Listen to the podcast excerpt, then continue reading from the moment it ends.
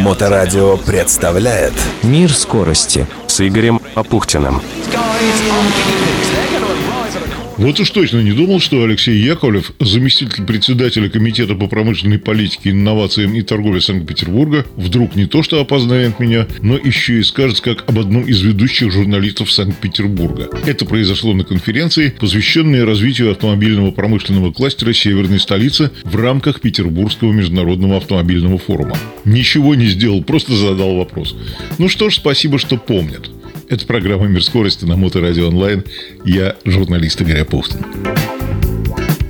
Разумеется, все, что касается автомобилизма, имеет прямое отношение к темам моей программы. Но прежде чем мы заговорим о том самом автомобилизме и автоспорте, а 1 и 2 мая у нас в Игора Драйв намечается очень крутая штука на ралли-кроссовой трассе, по теперь уже традиции сперва про здоровье. Поскольку выпуски программы «Мир скорости» выходят при поддержке медицинского центра Алексея Николаевича Скалова, основное направление деятельности которого – иммунология – восстановление нормальной работы иммунной системы при онкологических заболеваниях сердечно-сосудистых, аутоиммунных, при вирусных инфекциях, ковидной в том числе.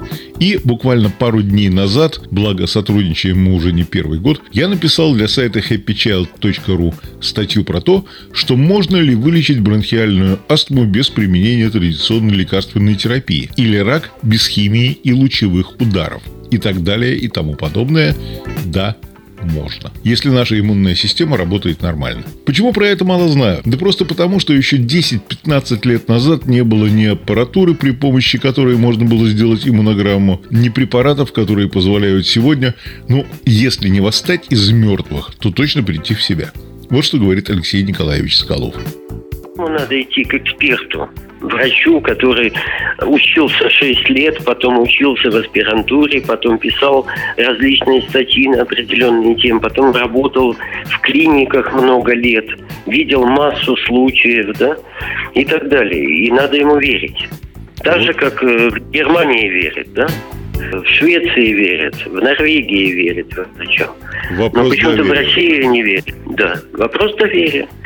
Да, вот э, даже когда вы ремонтируете свой автомобиль, вы выбираете какого-то определенного мастера, которому доверяете. И когда, Когда- ремонтирую свой компьютер, тоже доверяю определенному Да, и мастеру тоже. и далеко не всем. Ну, понимаете, компьютер можно выбросить, э, автомобиль тоже и купить новый, а э, организм не купишь, он единственный. Поэтому вот здесь выбор эксперта, врача, которому ты доверяешь, очень важен. Стоит на первом месте вообще в жизни. И этому надо учить детей. Кстати, когда э, детей готовят в школу поступать, да, выбирают школу, выбирают, спрашивают, а какой там преподаватель. Выбирают этого преподавателя, чтобы ему доверять своего ребенка, да? А когда мы говорим о своем здоровье, то э, выбор э, врача такой вопрос даже не ставится. Даже не ставится или э, уходят на выбор страховой компании. Но для того, чтобы понять, что происходит у нас внутри организма, надо сдать анализ, э, который называется иммунограмма. Да, нужно провести проверку защитной системы. Давайте честно. У меня много знакомых, кто переболел ковидом. И кто-то тяжело восстанавливается после этой самой хрени. Мое персональное кладбище за минувший год из тех, кто умер, и причиной тому был ковид, 21 человек были те, кто младше меня. Все зависит от нас. Каждый решает для себя, что делать. Да, я привился, при этом прививка прошла вообще никак, без каких бы то ни было последствий, как и у жены, кстати. Поскольку в свое время мы прошли по разным поводам курс иммунотерапии в медицинском центре Алексея Николаевича Скалова. Мы с супругой работаем в тесном контакте с людьми. Шансов зацепить ковид у нас с ней было около 100%, а то и 146 пресловутых. Нет, все мимо. Даже плевать через левое плечо не буду. Работает иммунная система, значит работает. Чтобы работала, адрес проспект Кима 11, телефон 812 350 15 20, сайт happychild.ru. Дальше вам решать. Поехали дальше.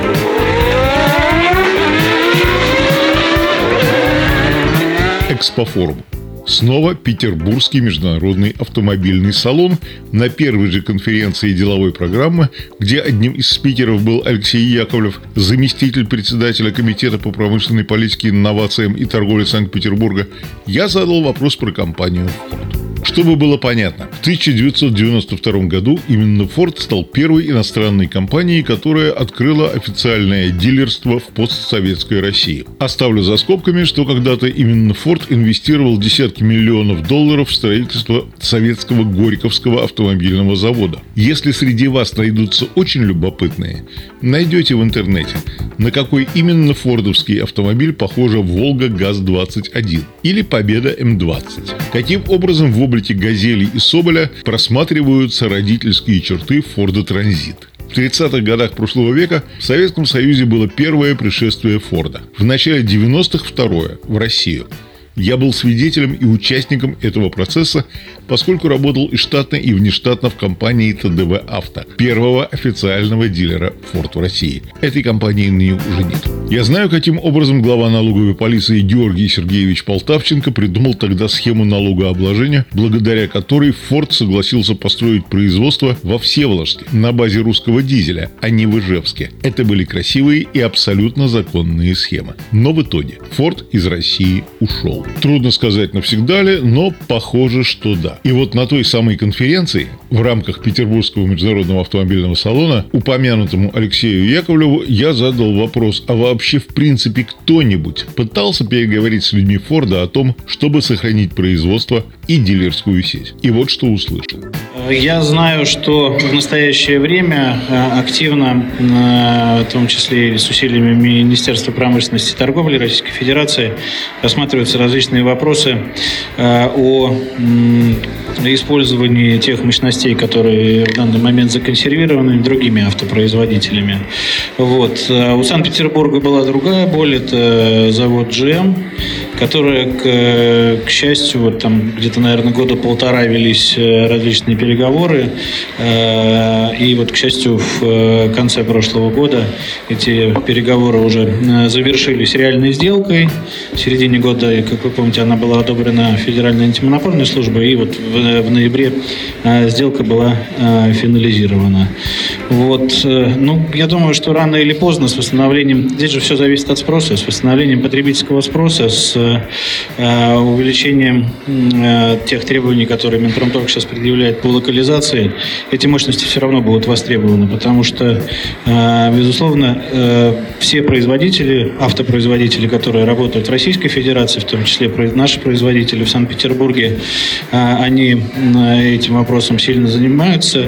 Понятно, что, наверное, одним из лидеров в ближайшее время станет Hyundai, после того, как будет построен завод двигателей, и при этом этот завод будет поставлять, насколько я знаю, не только для Hyundai Motors э, эти двигатели, в том числе и на экспорт, будет поставлять для э, тех э, своих заводов, которые находятся за пределами Российской Федерации. Поэтому неизбежно завод, я не знаю, в каком он состоянии находится, все-таки соседний субъект, но мы так вот подробно не общались с ним на эту тему. Но я уверен, что он аккуратно законсервирован, примерно так же, как был законсервирован GM. Вот, и достаточно быстро его можно будет ввести при наличии инвестора ввести в операционную деятельность. Что ж, Петербургский международный автомобильный салон стал, я об этом говорил в прошлой программе, торжеством олдтаймеров и будущего электромобилей этакая связующая нить между прошлым и будущим. Кстати, о перспективах электромобилизации. Сейчас идут жаркие споры. На сайте информационного агентства «Росбалт» на Медне была любопытная точка зрения. Поищите. Как бы то ни было, остается неизменной жесткая связка системы «Человек-автомобиль-дорога». Как оттачивается мастерство, можно будет увидеть 1 и 2 мая на трассе ралли-кросса в комплексе Игора Драйв, что под Санкт-Петербургом. Пока что ожидается старт 10 кузовов и 10 кросс-картов, что уже немало по сегодняшним временам. Да, наверное, могло бы быть и больше, но ребята Андрея Даниленко, я ему звонил, к сожалению, этот этап пропускают. Тем не менее, 1 мая в час дня свободная тренировка Потом квалификационные заезды. 2 мая в 10.30 я, как спортивный комментатор, проведу торжественное открытие соревнований. И далее поехали. Церемония награждения после финиша и подведения итогов. И 1 и 2 мая я буду на трассе и в комментаторской кабине. Так что увидимся, а не только услышимся.